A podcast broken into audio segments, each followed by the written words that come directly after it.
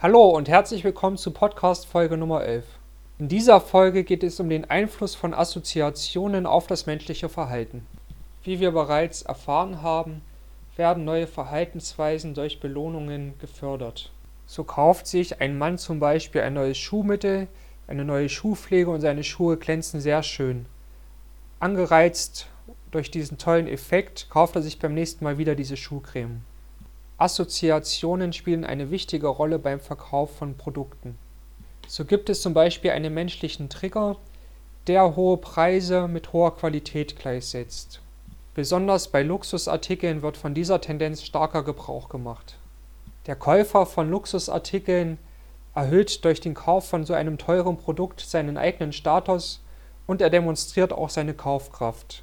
Werbefachleute wissen auch von dieser starken Macht der Assoziationen.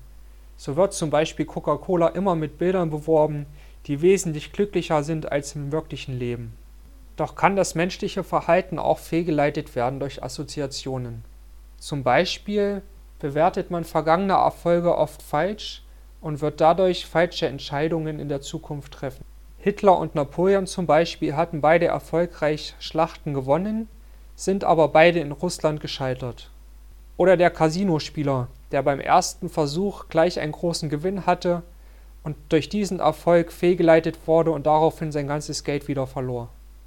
Das Gegenmittel laut Charlie Munger ist es, erstens den vergangenen Erfolg genau zu untersuchen und dabei zu überlegen, ob es vielleicht eine Korrelation von Ursachen gab, die nicht wiederholbar sind. Und zweitens, dass man einen gewissen gefährlichen Aspekt beim ersten Erfolg nicht hatte, der aber jetzt ansteht. Aber auch die Tendenz zu lieben und zu hassen wird durch Assoziationen noch verstärkt. Da ist zum Beispiel eine Mutter, die unter Tränen nicht einsehen kann, dass ihr verurteiltes Kind wirklich eine Kriminaltat begangen hat.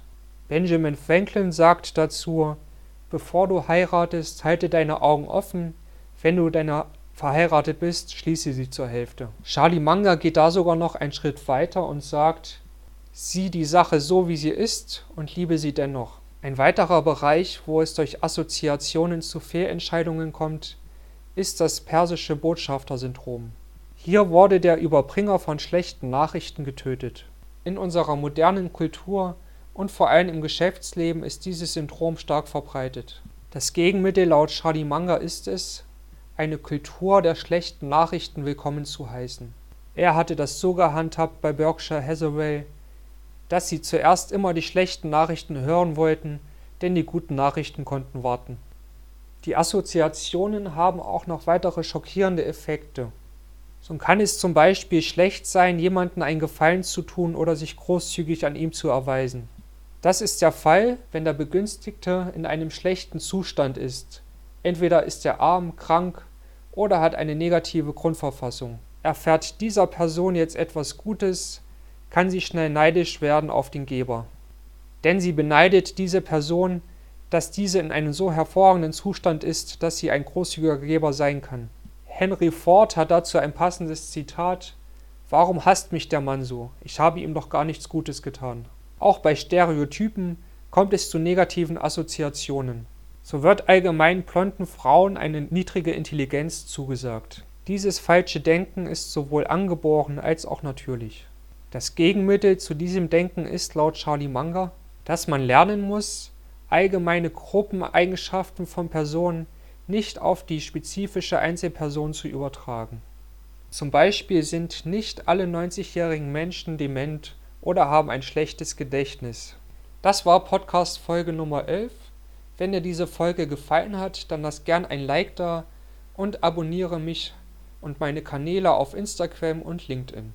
Bewerte bitte auch diesen Podcast bei iTunes mit 5 Sternen.